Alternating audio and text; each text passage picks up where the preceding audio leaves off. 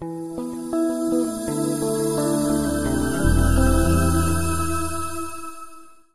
Bom dia, pessoal. Hoje a gente vai continuar o assunto da redenção e a gente vai focar especificamente hoje na Aliança da Graça. Semana passada, o Tico falou para vocês sobre a Aliança das Obras, também chamada de Aliança da Criação, e hoje a gente vai falar um pouco mais sobre a Aliança da Graça. A nossa agenda hoje, é, eu dividi essa aula em duas partes só, porque o tema é bem denso. Então, a gente vai falar primeiro sobre a Aliança da Graça em si, algumas definições, alguma explicação mais geral, e depois eu quero fazer uma comparação da Aliança das Obras com a Aliança da Graça. Então, eu vou juntar a aula da semana passada com a aula de hoje, é, nessa segunda parte. Mas antes, eu queria fazer uma breve recapitulação aqui sobre o tema da queda, porque isso aqui é importantíssimo para a gente poder entender a redenção. Primeiro, a gente precisa entender a queda. O pecado original, como a gente viu, ele foi cometido por Adão e Adão era o nosso representante legal. E por causa disso, o pecado de Adão não ficou restrito a ele. O pecado de Adão afetou toda a humanidade. E com isso, Deus deixou de ser o centro da vida do homem. Então, antes é, do pecado original, o homem ele confiava em Deus para dizer o que era bom, o que era mal, confiava no julgamento de Deus. Após o pecado original, o homem passou a ser o centro da sua própria vida. Então, quem dizia agora o que era bom, o que era mal, o que era certo, o que era errado, é o próprio homem, não é mais Deus. Então, Deus foi tirado do centro da vida do homem como consequência do pecado original. E isso trouxe a corrupção completa da natureza humana. A natureza humana foi completamente corrompida por causa do pecado original. E também a natureza também foi corrompida é, em consequência desse pecado original. Então, com isso em mente, a gente precisa é, partir para o estudo da redenção. E aí, diante disso, a questão é: qual é a solução para isso? Né? Se, se o pecado original corrompeu a minha natureza humana e eu agora não sou mais capaz de cumprir aquela aliança das obras que Deus tinha feito, eu não sou mais capaz porque a minha natureza humana ela não permite isso por causa da sua depravação, da sua corrupção. Qual é a solução? Como eu posso solucionar esse problema? E eu queria começar lendo com vocês Efésios 1, 4 e 3, de 10 a 12. Porque Deus nos escolheu nele antes da criação do mundo para sermos santos e irrepreensíveis em sua presença. E depois ele diz: a intenção dessa graça era que agora, mediante a igreja, a multiforme sabedoria de Deus se tornasse conhecida dos poderes e autoridades nas regiões celestiais, de acordo com o seu eterno plano que ele realizou em Cristo Jesus, nosso Senhor, por intermédio de quem temos livre acesso a Deus em confiança pela fé nele. Então, o que Paulo está dizendo aqui é que, primeiro, Deus nos escolheu nele antes da criação do mundo. Então, antes da criação do mundo, antes da queda, antes de Adão e Eva, Deus nos escolheu. Deus elegeu o seu povo. Deus escolheu o seu povo baseado simplesmente no seu amor, não em, em algum mérito que ele tenha previsto em nós. Não. Ele nos escolheu no seu amor. Ele nos amou e nos escolheu e nos separou para ele. E a graça, a aliança da graça que, que foi revelada com Jesus, essa aliança ela estava oculta antes da vinda de Jesus. Com a vinda de Jesus, essa aliança, ela foi revelada, mas ela não foi criada ali na vinda de Jesus. Essa aliança, ela foi feita, ela foi estabelecida na eternidade, juntamente com a eleição dos santos. Então, na eternidade, Deus elegeu os seus santos e Deus é, determinou, Deus fez o pacto da aliança da graça. Era o eterno plano de Deus. Só que esse plano ele estava oculto antes da vinda de Cristo. Ele foi revelado quando Cristo veio. E para nós nós podermos usufruir dessa aliança da graça, para a gente obter os efeitos da aliança da graça, a gente precisa apenas ter fé nele. É isso que essa passagem de Efésios está dizendo. Então, vamos colocar isso em termos um pouco mais gráficos para a gente entender melhor. A aliança da criação, ou aliança das obras, é, foi estabelecida entre Deus e o homem. A parte do homem era que o homem precisava obedecer completamente à lei de Deus. O homem é, devia obediência completa a Deus. E Deus iria retribuí-lo com a salvação Qual é o problema disso? O problema disso é que nós não temos capacidade de fazer a nossa parte. A gente não pode obedecer completamente à lei. A nossa natureza, ela é corrompida, ela não consegue fazer isso. É totalmente impossível que o homem obedeça completamente à lei de Deus, porque a natureza humana é pecadora, é caída. Então, se o homem não consegue fazer a sua parte, essa aliança aqui, pra gente, ela tem um problema. E como Deus resolveu esse problema? Através da aliança da graça, onde Deus colocou um mediador mediador entre o homem e Deus. Um mediador que fizesse com que esse caminho fosse possível. E esse mediador é Cristo. Então, o que nós deveríamos fazer, que é a obediência total da lei, Cristo fez. Cristo obedeceu completamente a lei de Deus e é, conseguiu, conquistou esse mérito. E ele, Cristo aplica esse mérito a nós. Nós temos fé em Cristo e Cristo aplica o mérito que ele conseguiu em obediência à lei, Cristo aplica a nós. Então, Cristo, ele entra como mediador dessa aliança. Agora, a nossa parte não é mais obediência total à lei, porque isso é impossível. A nossa parte é termos fé em Cristo. Cristo cumpriu a exigência da lei. Cristo obedeceu a lei, conquistou esse mérito e aplica esse mérito a nós a partir, é, a, é, através da regeneração e da salvação. E o objetivo de ambas as alianças é um só. O objetivo é a glória de Deus. A gente pode ver é, sobre a aliança da criação lá em Gênesis 2, 15 e 17, onde ele fala: O Senhor Deus colocou o homem no jardim do Éden para cuidar dele e cultivá-lo. E o Senhor Deus ordenou ao homem: Coma livremente de qualquer árvore do jardim, mas não coma da árvore do conhecimento do bem e do mal, porque no dia em que dela comer, certamente você morrerá. E ainda em Gênesis, no capítulo seguinte, Deus promete o mediador. Deus promete o redentor. Gênesis 3:15. Porém, inimizade entre você e a mulher, entre a sua descendência e o descendente dela. O descendente da mulher é Cristo. Esse lhe ferirá a cabeça e você lhe ferirá o calcanhar. E mais para frente, Deus é, dá uma promessa a Abraão. Deus fala a Abraão: estabelecerei a minha aliança como aliança eterna entre mim e você e os seus futuros descendentes, para ser o seu Deus e o Deus dos seus descendentes. Deus aqui, ele está prometendo a aliança da graça. Deus está prometendo esse mediador que fará com que essa aliança seja possível.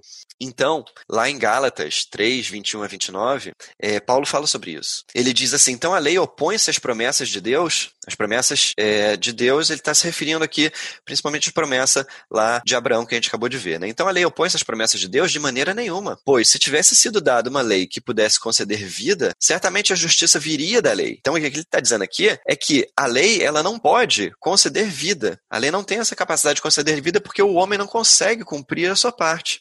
Se isso fosse possível, a justiça viria da lei. Ele continua, mas a Escritura encerrou tudo debaixo do pecado, a fim de que a promessa de que é pela fé em Jesus Cristo fosse dada aos que creem. Quando ele diz aqui a escritura, ele está falando da lei. A lei encerrou tudo embaixo do pecado, porque a lei mostrou o que era pecado. A lei, a lei revelou o que era o pecado. Através da lei que eu entendo o que, que é pecado. Se não fosse a lei, eu não saberia o que é pecado. Então a lei encerrou tudo debaixo do pecado, a fim de que a promessa, que é pela fé em Jesus Cristo, fosse dada aos que creem.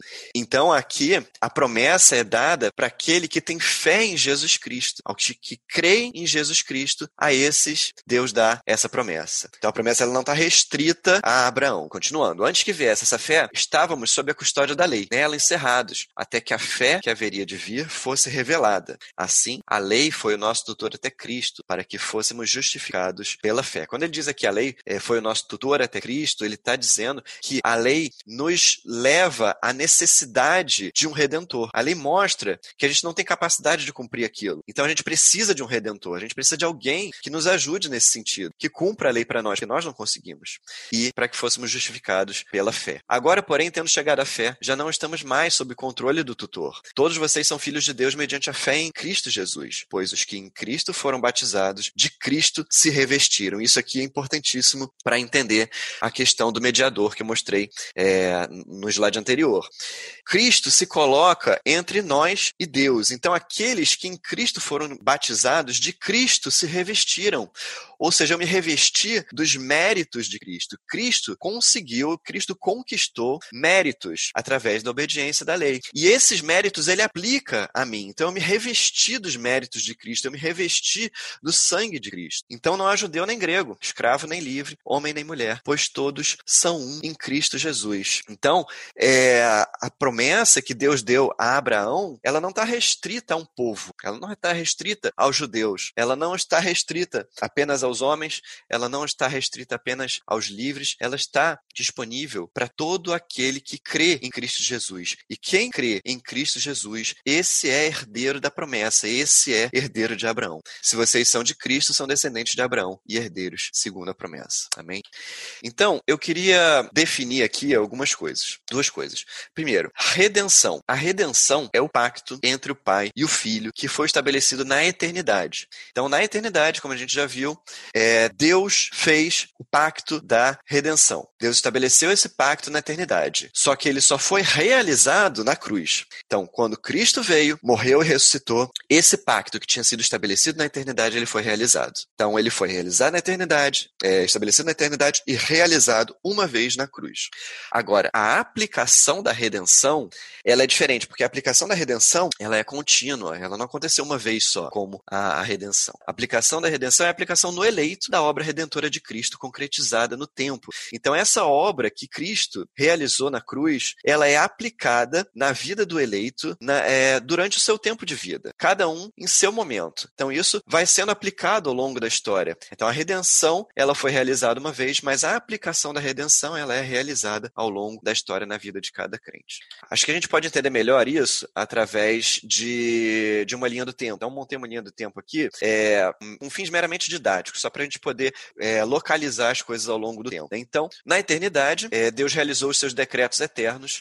Então, a gente tem a eleição dos integrantes do reino de Deus na eternidade de maneira incondicional. Então, não por mérito, não porque Deus enxergou algum mérito nas pessoas, não, mas simplesmente pelo seu amor. Ele elegeu os seus é, santos. Na criação do mundo, quando Deus criou o mundo e a humanidade, ele realizou a aliança da criação. Então, na aliança da criação, na criação do mundo, Adão e Eva possuíam capacidade de escolher não pecar. Eles tinham essa capacidade, eles podiam não pecar, mas eles pecaram, eles escolheram pecar. Então, na queda veio a depravação total. A humanidade se tornou incapaz de não pecar e incapaz de cumprir a aliança das obras. Então, a partir desse momento, a natureza humana ela foi corrompida e o homem não tinha mais capacidade de cumprir a aliança das obras. E aí veio Cristo. Cristo morreu, ressuscitou e revelou a aliança da graça. Então, Cristo garantiu a redenção dos eleitos com base na sua obediência e no seu sangue. Então, aqui, a aliança da graça ela foi revelada e eu, para entrar nessa aliança, eu preciso apenas ter fé em Cristo. Então, isso vai continuar até a consumação dos novos céus na nova terra, onde vai existir o estabelecimento completo do reino de Deus com os seus eleitos. Só que ao longo da história também existe a aplicação da redenção, como a gente viu. A aplicação da obra redentora de Cristo na vida dos eleitos, ela é feita ao longo da história, na vida, no tempo de vida de cada um. O Espírito Santo vai aplicando a obra redentora de Cristo nos corações. Inclusive para as pessoas que viveram antes da vinda de Jesus. As pessoas que viveram antes da vinda de Jesus, elas não eram salvas pelo cumprimento da lei. Elas eram salvas pela aplicação da redenção do Espírito Santo, pela fé. Mas pela fé em quem se eles não conheciam Jesus? Pela fé no Messias que haveria de vir. Pela fé de que Deus enviaria o Messias que iria redimi-los. Então, mesmo antes da vinda de Jesus, as pessoas já eram salvas pela fé. Agora, toda a Trindade, ela está envolvida nessa obra de redenção. O Pai elegeu o seu povo na eternidade de maneira incondicional. Então, na eternidade, o Pai elegeu sem olhar méritos, simplesmente pelo seu amor. O Filho redimiu os eleitos pela sua obediência e pelo seu sangue. Então, o Filho cumpriu a lei e conquistou a nossa redenção. E o Espírito Santo aplica a redenção aos eleitos através da regeneração, levando-os à fé e ao arrependimento. Então, como o Espírito Santo aplica a redenção na vida dos eleitos? O Espírito Santo realiza a obra de regeneração nos corações. E essa regeneração leva à fé e ao arrependimento. Amém, gente? Jonatas, dúvidas? Temos sim, Vlad, temos duas aqui. A primeira é: Adão, antes da queda, era capaz de cumprir a aliança das obras ou não? A Sim. corrupção, a corrupção nos incapacitou, mas, a- mas não era o caso de Adão antes da queda, certo? Certo, Deus exato. é, que olha só, a dúvida dela, ela tá, da pessoa tá falando assim, ó, Deus não criaria uma aliança na qual o homem não fosse capaz de cumprir. Isso não faz sentido, eu acho. Sim, concordo com ela. É, realmente, antes da queda, Adão tinha capacidade de não pecar. E ele escolheu pecar. A partir da queda, nós não temos mais essa capacidade. Uhum. Eu acho que esse, essa linha do tempo que você colocou ali responde nessa pergunta. Volta lá, rapidinho. Uhum. Aí na aliança da criação, né? Adão e Eva possuíam capacidade de escolher não pecar. Então é isso aí mesmo. Exato. Né? Eles tinham essa, essa habilidade moral de cumprir com essa aliança da criação. Então, vamos lá, segunda pergunta. É, embora nós não tenhamos livre-arbítrio, Adão e Eva tiveram? É, eu acho que é a mesma pergunta, né? É, é a mesma Uhum. pergunta. É, Adão e Eva tinham capacidade de escolher não pecar, sim. Próxima pergunta. Como se dará a salvação é, das pessoas em tribos isoladas, sem contato com a civilização e que, obviamente, não ouvirão falar de Jesus em toda a sua vida? É, essa é uma discussão teológica bem, bem grande, né? Eu, eu não sei dizer assim os detalhes da, da discussão, mas isso gera uma grande discussão, né? Tem gente que, que acredita que é, os eleitos eles vão entrar em contato com a palavra de Deus em algum momento, né? Mas assim, é, essa é uma discussão grande. O Vlad, deixa eu Pode falar, Tony. aqui ajudar. É, existem um caso como esse, existem outros casos muito específicos, né? E a gente não pode limitar. A gente falou um pouco sobre isso ontem na aula do PP, né? É, quando nós lemos lá o texto, né? É, ouvirão, ouvirem. né? Então isso não se limita ao sentido da audição. E aí, aí a conversa foi, inclusive, questão dos surdos e tudo, né? Então o que o nosso descanso, o nosso repouso, a nossa certeza é aquilo que o Senhor Jesus falou lá no Evangelho de João, que diz que aqueles que o Pai deu para ele, ele jamais lançará fora. E então essa é a nossa garantia. Aqueles que o Pai deu ao Filho são aqueles que aparecem lá naquele, naquele slide do Vladimir, na eternidade, como, como participantes do pacto. Esses que são participantes do pacto, em algum momento da vida deles, a efetividade da graça vai alcançar. Qual é essa forma? Isso opera de várias formas diferentes para cada pessoa. Cada um aqui vai ser capaz de contar uma experiência diferente. né? Então, é, a nossa segurança, o nosso descanso é que aqueles que o Pai deu ao Filho, ele vai executar no tempo e no espaço essa salvação. Como isso vai se processar em cada caso específico, aí reside, né, é, residem os mistérios do Senhor. Né? É, esse é um dos casos. Esse é um dos casos que a gente não tem uma resposta clara na Bíblia, né? Vamos lá, próxima pergunta então. É, onde se acha na Bíblia essa capacidade de Adão cumprir a lei? Ou seja, essa questão do livre-arbítrio que Adão tinha, né? Como a gente vai provar isso? Aham. É, eu não tenho os versículos aqui de cabeça, mas na, na aula de queda eu, eu mostrei alguns versículos que iam nesse sentido. É, se algum professor tiver de cabeça aí, senão depois eu, eu olho lá e mando para a pessoa que perguntou. É, De forma geral, o que a gente pode dizer é que, como o homem foi criado santo e bom, né, como a gente vê lá na- no relato da criação, em Gênesis, que todas as obras da criação foram criadas boas, isso é, é o, é o qualificativo para a gente dizer justamente que Adão poderia cumprir ah, esse pacto que Deus fez com ele e com a sua mulher ali no Éden. né? Como ele foi criado bom, ele tinha essa, essa habilidade moral de cumprir né, com o- com a demanda de Deus. É, inclusive, em sequência, isso que você falou, Jantas, o fato de que, em seguida, o Senhor fez uma aliança com ele estabeleceu termos que eram possíveis para ele. Então, é, isso ficou claro para ele. Quando esses termos se tornaram impossíveis, depois da queda, ele deixou de ter acesso ao elemento sacramental que ele tinha antes, de forma que a morte entrou, ent- porque ele deixou de ter essa capacidade. Então, o próprio estabelecimento da aliança define essa possibilidade que ele perdeu com a queda. E aí ele perdeu acesso, por exemplo, à árvore da vida. É uma outra pergunta aqui. É, a pessoa está citando o texto de Romanos 2,15, que diz assim: Pois mostram que as exigências da lei estão gravadas em seus corações. Disso dão testemunho também a consciência e os pensamentos deles, ora acusando-os, ora defendendo. Né? Tá, o texto Uhum. de Paulo revelando ali que a lei tem essa. está presente também né, nos nossos pensamentos e, e no nosso coração. E a pergunta é a seguinte: então, além de conhecer a lei por intermédio das Escrituras, o homem não conheceria de alguma outra forma a lei? Ou seja, nesse sentido, né, impresso nas suas consciências? É, é, eu vou falar um pouco mais sobre isso na, na segunda parte agora da aula, mas, é, sim, todos estão debaixo da lei de Deus. Todos, todas as pessoas do mundo mesmo, não apenas os eleitos. Todos estão debaixo da lei de Deus. Eu vou explicar um pouco melhor isso daqui a pouco. Hum, ok, é isso. Não temos mais nenhuma pergunta. Beleza. Então, continuando aqui, agora, é, isso nos traz um, um outro problema. Por quê? Se Cristo conquistou os méritos do cumprimento da lei e aplicou esses méritos a nós, então isso significa que nós, que cremos em Cristo, não precisamos mais cumprir as obras da lei? Como é que se dá essa relação agora do homem regenerado, crente em Cristo, com as obras da lei? Então eu queria começar aqui fazendo um, um joguinho de verdadeiro e falso com vocês. Eu vou ler as afirmações e vocês respondem aí se vocês acham que é verdadeiro ou falso. Depois a gente abre ali para ver a resposta. A primeira, letra A. Apesar de ser difícil, é possível alguém ser salvo pelo cumprimento da lei. Então, é muito difícil, mas se alguém conseguir cumprir toda a lei, essa pessoa pode ser salva através da lei, sem Cristo. Verdadeiro ou falso? Falso, né? A Bíblia não diz que é muito difícil cumprir a lei. A Bíblia diz que é completamente impossível, que ninguém pode cumprir a lei, simplesmente porque a corrupção da natureza humana não permite. A nossa natureza, ela é pecadora. Então, é impossível que alguém seja salvo pelo cumprimento da lei. Isso ao homem é impossível. Letra B. A lei foi revogada depois da vinda de Jesus. Então, Jesus veio, conquistou os méritos do cumprimento da lei, aplicou a nós, então eu não preciso mais da lei. A lei, portanto, foi revogada. Verdadeiro ou falso? Falso. A lei não foi revogada. A lei, ela continua valendo. E ela continua sendo utilizada por Deus para julgamento. Letra C. A lei é a base da condenação do não crente. Então, aquele que não crê em Cristo, mesmo aquele que não conhece as palavras da lei, é julgado e condenado com base na lei. Verdadeiro ou falso? Verdadeiro. É exatamente a, a pergunta que é, o Jonatas tinha lido agora há pouco. Né? Todos estão debaixo da lei. E o não crente, ele é condenado com base na lei. Na lei que está gravada nos seus corações e que ele não consegue cumprir. Letra D. Somos salvos pelos méritos da obediência de Cristo. Verdadeiro ou falso? Verdadeiro.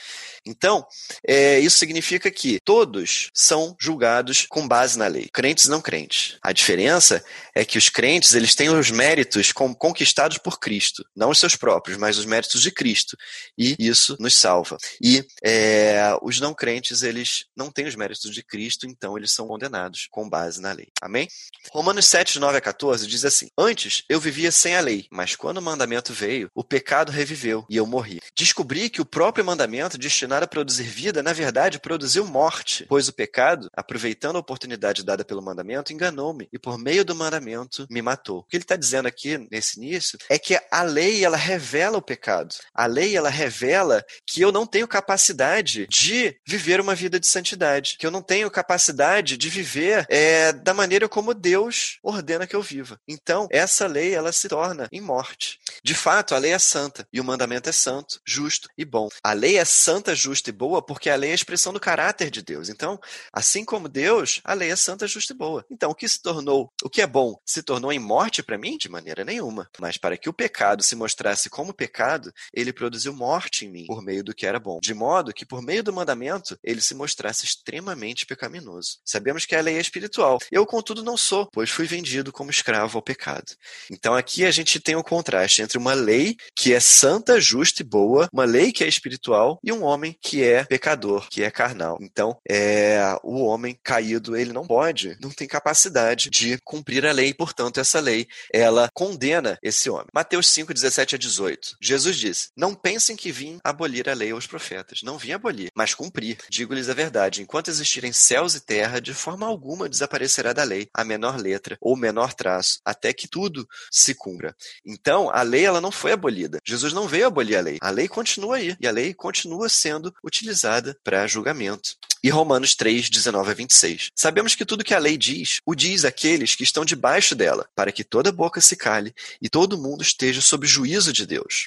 Portanto, ninguém será declarado justo diante dele baseando-se na obediência à lei, pois é mediante a lei que nos tornamos plenamente conscientes do pecado. Então aqui ele diz muito claramente que ninguém pode se salvar obedecendo à lei. Isso é impossível ao homem. Mas o que, que a lei diz então? A lei nos mostra o que é pecado. Se não fosse a lei, eu não ia saber o que é certo e errado. E aí ele continua: Mas agora se manifestou uma justiça que provém de Deus, independente da lei, da qual testemunham a lei e os profetas. Justiça de Deus mediante a fé em Jesus Cristo para todos os que creem.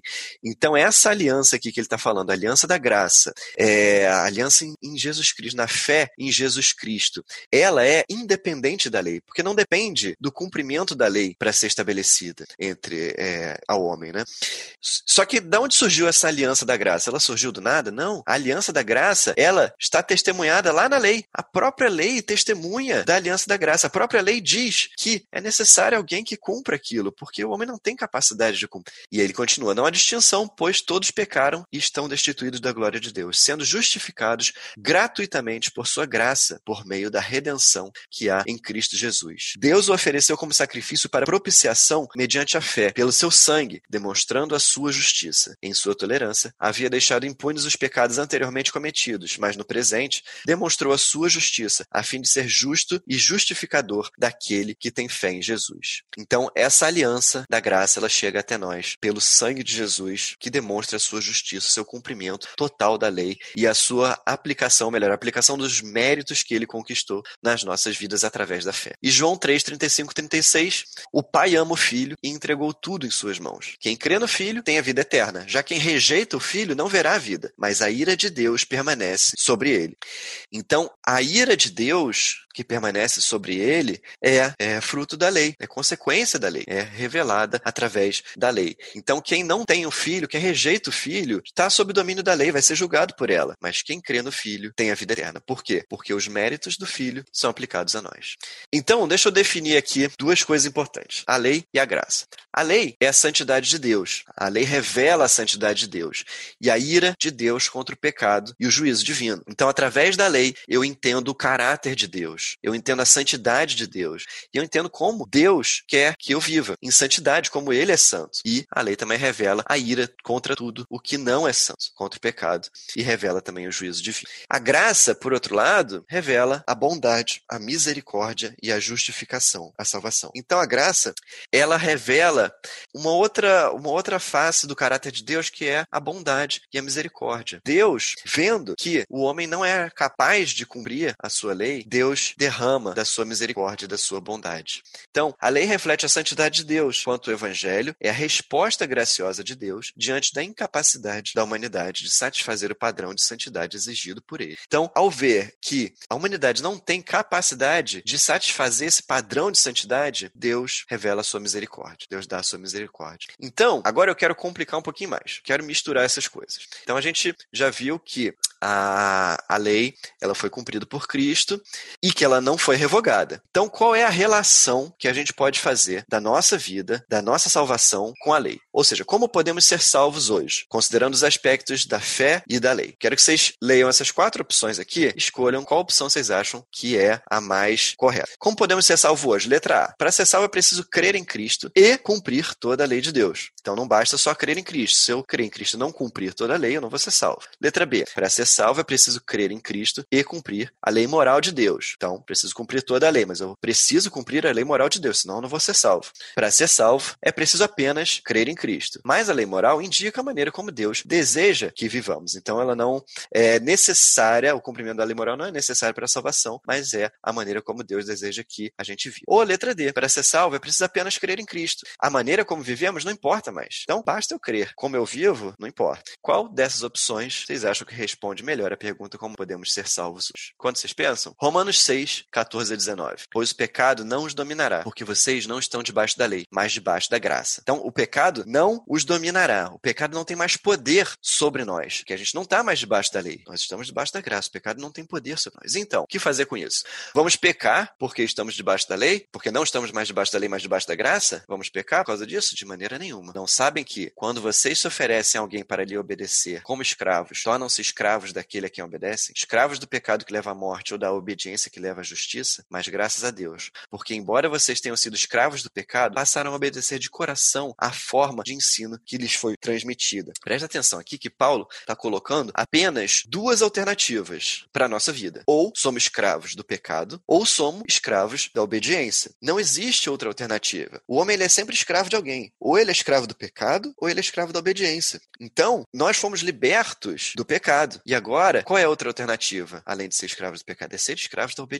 da obediência aos mandamentos de Deus. E a isso nós obedecemos de coração, como ele diz ali. Ó. É, passaram a obedecer de coração a forma de ensino que lhes foi transmitida. Então, obedecemos não como obrigação para conquistar nossa salvação, obedecemos de coração, como forma de gratidão àquele Deus que nos deu uma graça tão grande, uma graça eterna. Então, a nossa gratidão, ela também é eterna. E aí ele continua: Vocês foram libertados do pecado e tornaram-se escravos da justiça. Falo isso em termos humanos por causa das suas limitações humanas. Assim como vocês ofereceram os membros dos seus corpos em escravidão à impureza e à maldade que leva à maldade, ofereçam-nos agora em escravidão à justiça que leva à santidade. Então, se Deus nos libertou da escravidão do pecado, nós fomos transportados para a escravidão da justiça e obedecemos aos mandamentos de Deus de coração. E isso nos leva à santidade. Então nós não obedecemos para sermos salvos. Nós obedecemos porque fomos salvos. Nós já fomos salvos. E agora Deus nos transportou Deus nos transportou para o reino do seu amor. Então nós obedecemos de coração. Tiago 2, 14 a 19. De que adianta, meus irmãos, alguém dizer que tem fé se não tem obras? Acaso a fé pode salvá-lo? Se um irmão ou irmã estiver necessitando de roupas e do alimento de cada dia, e um de vocês lhe disser, vá em paz, aqueça-se, alimente-se até satisfazer-se, sem porém lhe dar nada, de que adianta isso? Assim também a fé, por si só, se não for acompanhada de obras, está morta. Mas alguém dirá, você tem fé, eu tenho obras. Mostre-me a sua fé sem obras, e eu lhe mostrarei a minha fé pelas obras. Você crê que existe um só Deus? Muito bem, até mesmo os demônios creem e tremem. Então aqui, Tiago, ele está falando exatamente sobre essa relação entre a fé em Cristo e a obediência aos mandamentos de Deus. Não é possível alguém ter fé e não obedecer a Deus, porque até mesmo os demônios creem, né? Crer, até mesmo os demônios creem. Então não é por crer que é, a sua fé é verdadeira, não é porque você crer que a sua fé é verdadeira. Tiago está fazendo uma distinção aqui entre a fé verdadeira e a fé falsa, que você pode ter uma fé e essa fé não ter o poder de te salvar, é uma fé falsa. A verdadeira fé, ela vem acompanhada de obras, porque eu fui salvo, porque eu tenho fé em Cristo, eu fui transportado para o seu reino. Então, eu obedeço aos mandamentos de Deus de coração. Eu obedeço exatamente porque eu fui salvo. Então, a minha fé, ela produz obras. Se essa fé, ela não produzir obras, então, essa fé não é verdadeira, é uma fé falsa. E é isso que Tiago está distinguindo aqui. Então, qual a resposta certa? Como podemos ser salvos hoje? Letra C. Para ser salvo, é preciso apenas crer em Cristo. Mas a lei moral indica a maneira como Deus deseja que vivamos. Então, nós cremos, e exatamente porque nós cremos, nós seguimos a maneira como Deus deseja que a gente viva.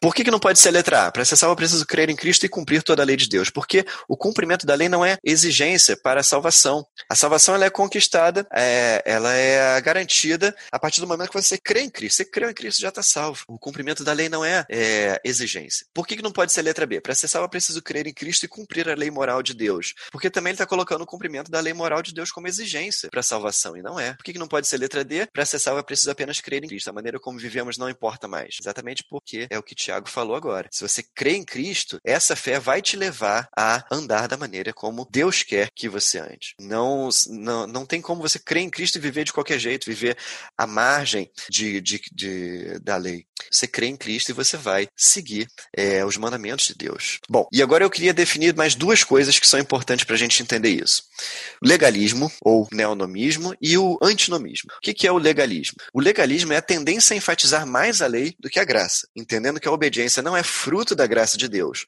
mas um esforço pessoal de agradar a Deus e alcançar mérito diante dele. Então, o legalismo ele nos leva a cumprir a lei de maneira a alcançar mérito, a conseguir mérito. E não é assim é, que a gente consegue a salvação. A salvação não é por mérito nosso, é pelos méritos de Cristo. Então, o legalismo é um extremo que a gente precisa evitar. E o outro extremo é o antinomismo. O antinomismo é o extremo oposto, porque o antinomismo é a negação da lei em função da graça. É o pensamento de que a lei não tem mais nenhum papel a exercer na vida do cristão. Então, quem entende desse jeito pode jogar fora o Antigo Testamento. Ele não serve para nada, porque eu preciso só da graça. Eu não preciso saber como Deus quer que eu viva. Eu não preciso saber o caráter de Deus. Eu só preciso crer em Cristo. E também não é assim que nós entendemos. Nós cremos em Cristo, fomos salvos pela fé, mas eu eu preciso saber qual é a forma que Deus quer que eu viva, como é, é a santidade de Deus e, e como eu posso fazer para viver uma vida santa diante de Deus. Gálatas 2, 14 16, Paulo fala assim: Quando vi que não estavam andando de acordo com a verdade do evangelho, declarei a Pedro diante de todos: Você é judeu, mas vive como gentio e não como judeu. Portanto, como pode obrigar gentios a viverem como judeus? Nós, judeus de nascimento e não gentios pecadores, sabemos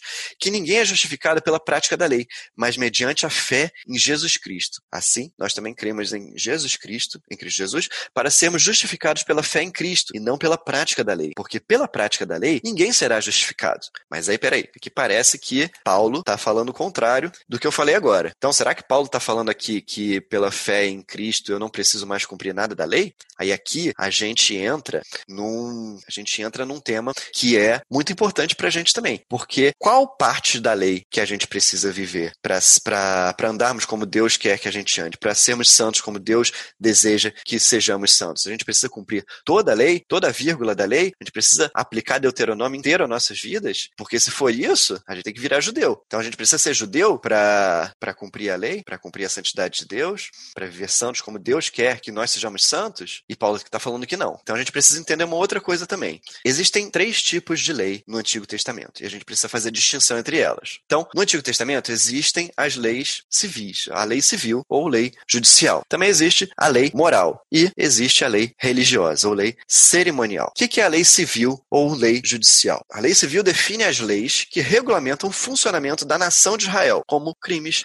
e punições. A lei civil é como se fosse a constituição da nação de Israel, da nação de Israel antiga, não da, do Estado de Israel hoje, que é outra coisa, da nação de Israel que existia antigamente. Então, a lei civil é como se fosse a constituição deles. É como funciona aquela nação, como deveria funcionar aquela nação. O que é a lei religiosa ou lei cerimonial? A lei religiosa define a maneira de prestar culto a Deus, como os sacrifícios e as cerimônias. Então, a lei religiosa vai falar do tabernáculo, vai falar do templo, vai falar dos sacrifícios de animais e tudo o que estava envolvido na forma de adoração a Deus no Antigo Testamento. E o que é a lei moral? A lei moral define a vontade de Deus para a vida cotidiana, como os comportamentos que glorificam a Deus. Está resumida nos Dez Mandamentos. A lei moral é o caráter de Deus, é a maneira como Deus é, gostaria que nós vivêssemos e nós nos comportássemos. Então, a gente precisa distinguir entre esses três tipos de lei e entender que a lei civil ela não se aplica mais hoje, porque a lei civil ela servia apenas para regular a nação de Israel. Para nós, ela serve apenas para revelar que Deus reina sobre seu povo. Então, essa lei civil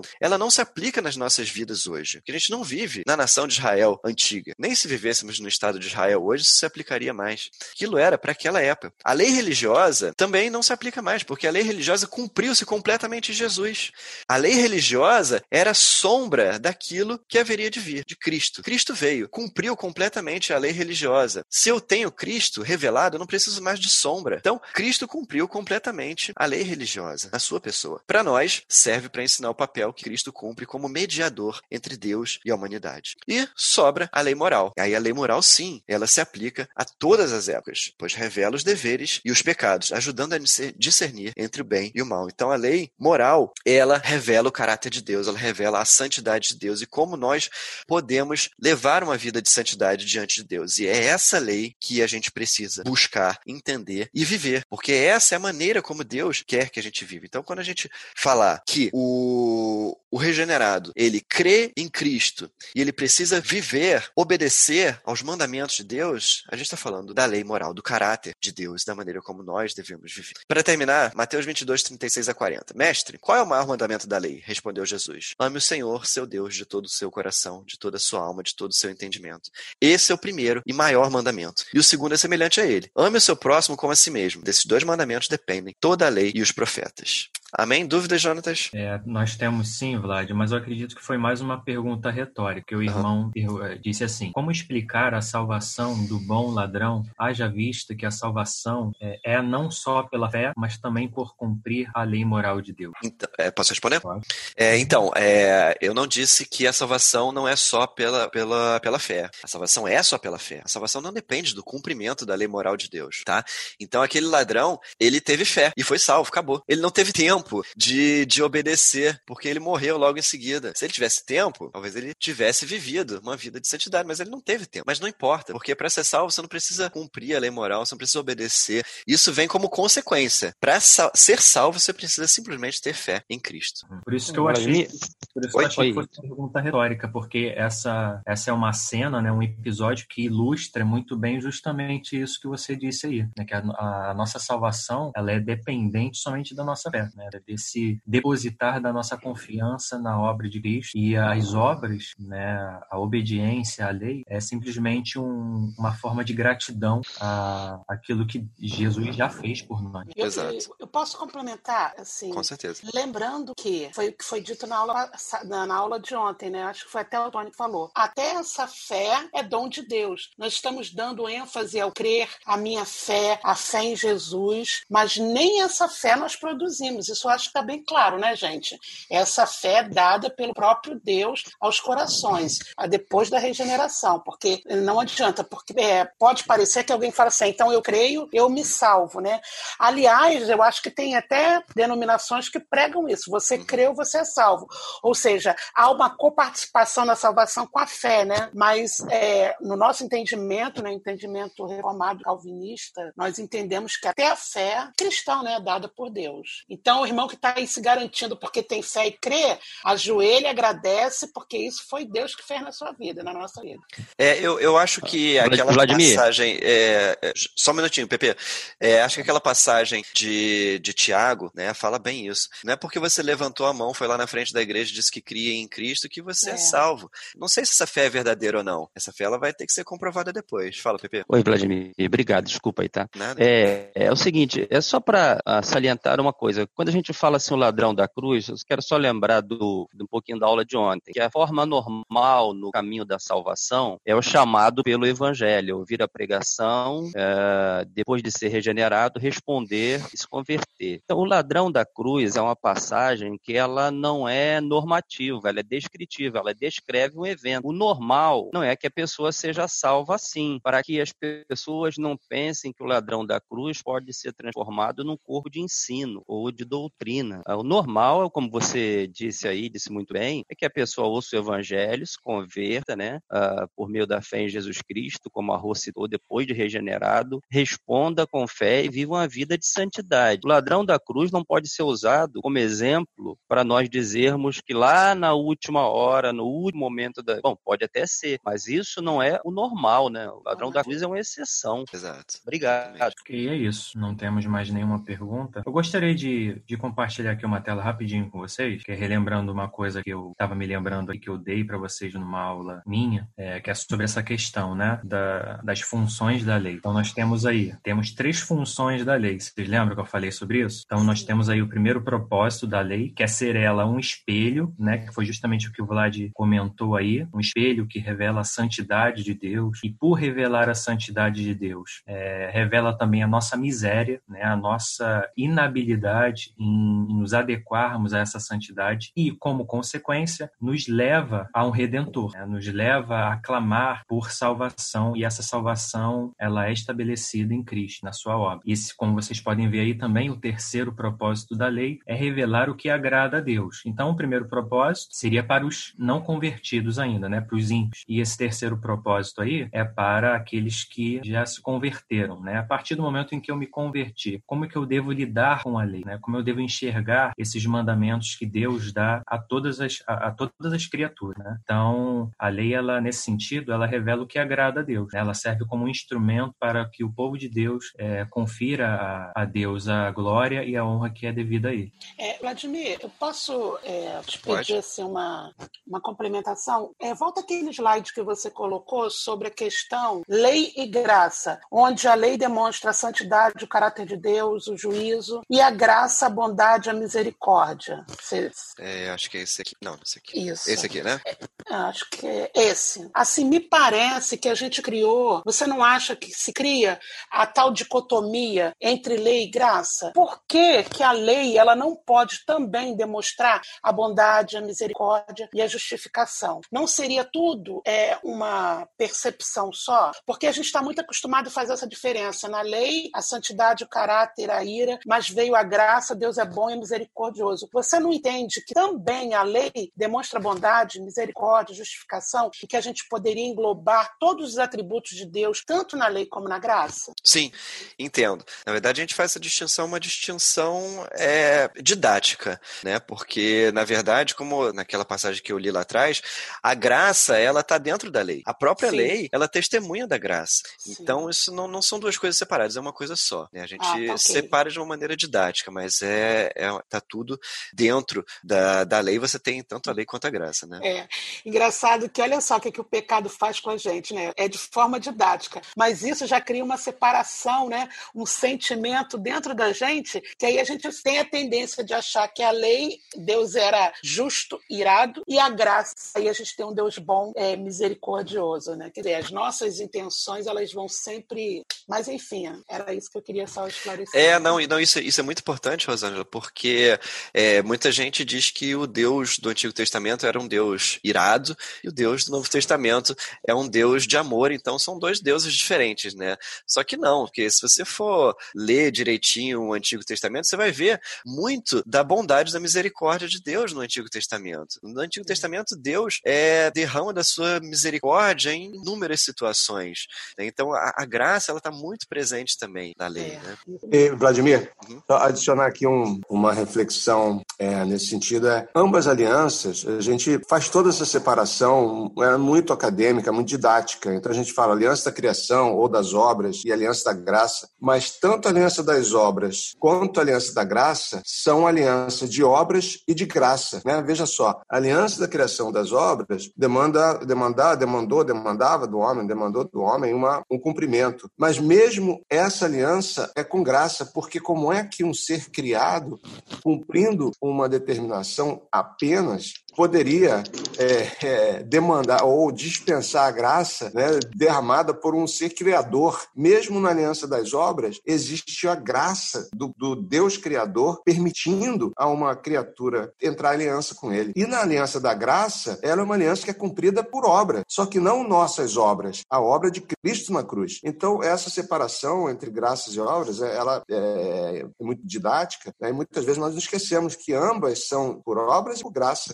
Né? Ou a nossa relação com Deus é, sempre foi, sempre será com graça. E as obras, para nós podermos participar da aliança da graça, as obras foram da lei foram cumpridas por Cristo, não por nós, obviamente. Eu queria fazer uma, uma falar um pouquinho também, uma apresentação. É, alguém perguntou sobre a questão indígena, pessoas que são salvas. Tem um livrinho muito bom, Samuel Morris, é o nome. É a história de um indígena no, na África, na década de 30, me parece, e conta a história da salvação dele, como ele vai parar em Nova York, numa universidade. Então, tem PDF na internet, é uma história linda de uma conversão, então é uma indicação desse livro para quem quiser saber um pouquinho mais sobre como que Deus trabalha nesse sentido, né? Que os que forem eleitos e salvos, de alguma forma, Deus vai atingir essas pessoas.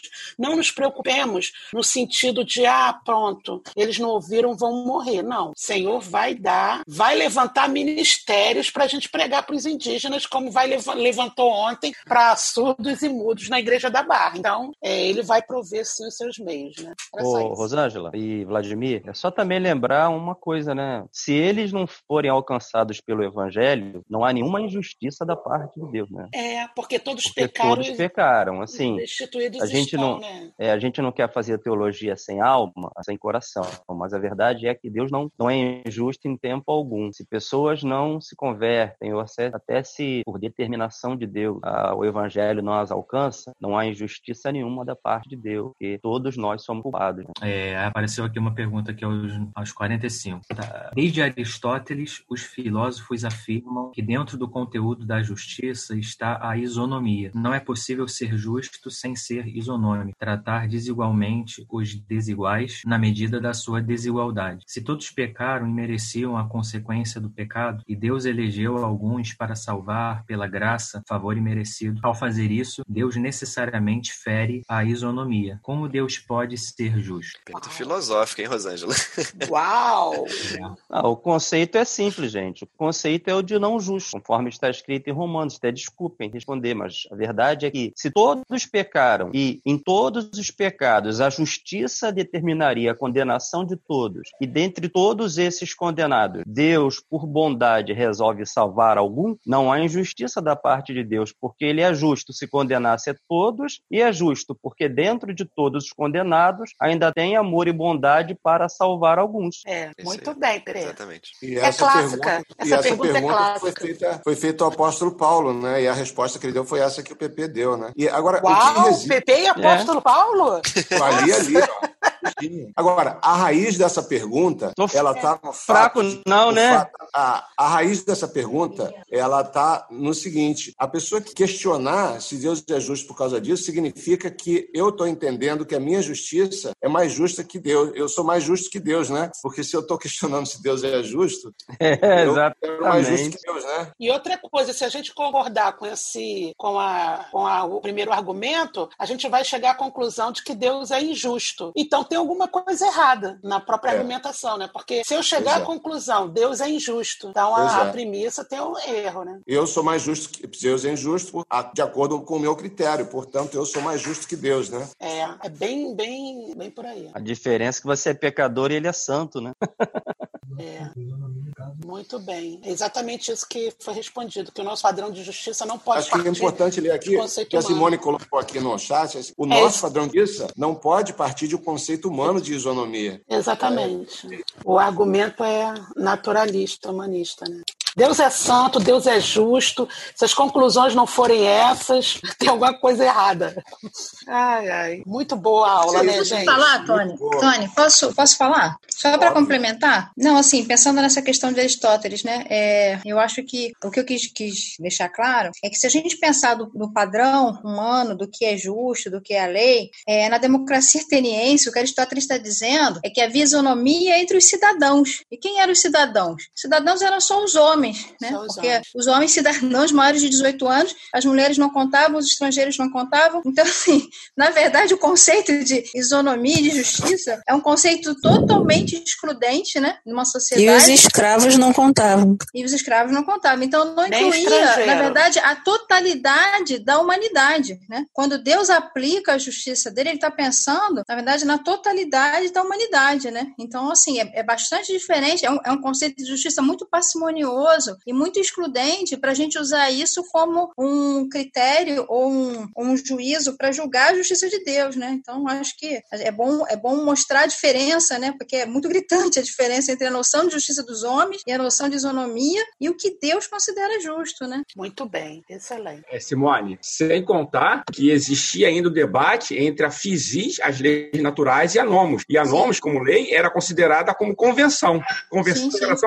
Quer dizer, a lei, a lei moral de Deus, que foi dita aqui pelo Vladimir, que é, o, na verdade, o, o ápice da lei, né? que é a questão do amor a Deus sobre todas as coisas, ao próximo como a si mesmo, isso passa de longe ao conceito de, de norma, de, de lei ou de isonomia numa, numa situação, é na situação ali vigente na, na Grécia Antiga. Né? E hoje na sociedade, né? Porque qual, qual, é a sociedade que segue a lei moral de Deus, né? Como norma de, de agir, né? Não tem, né? Não existe. É. Excelente, pessoal. Excelente aula, excelente debate, muito boas perguntas, né? Muito bom.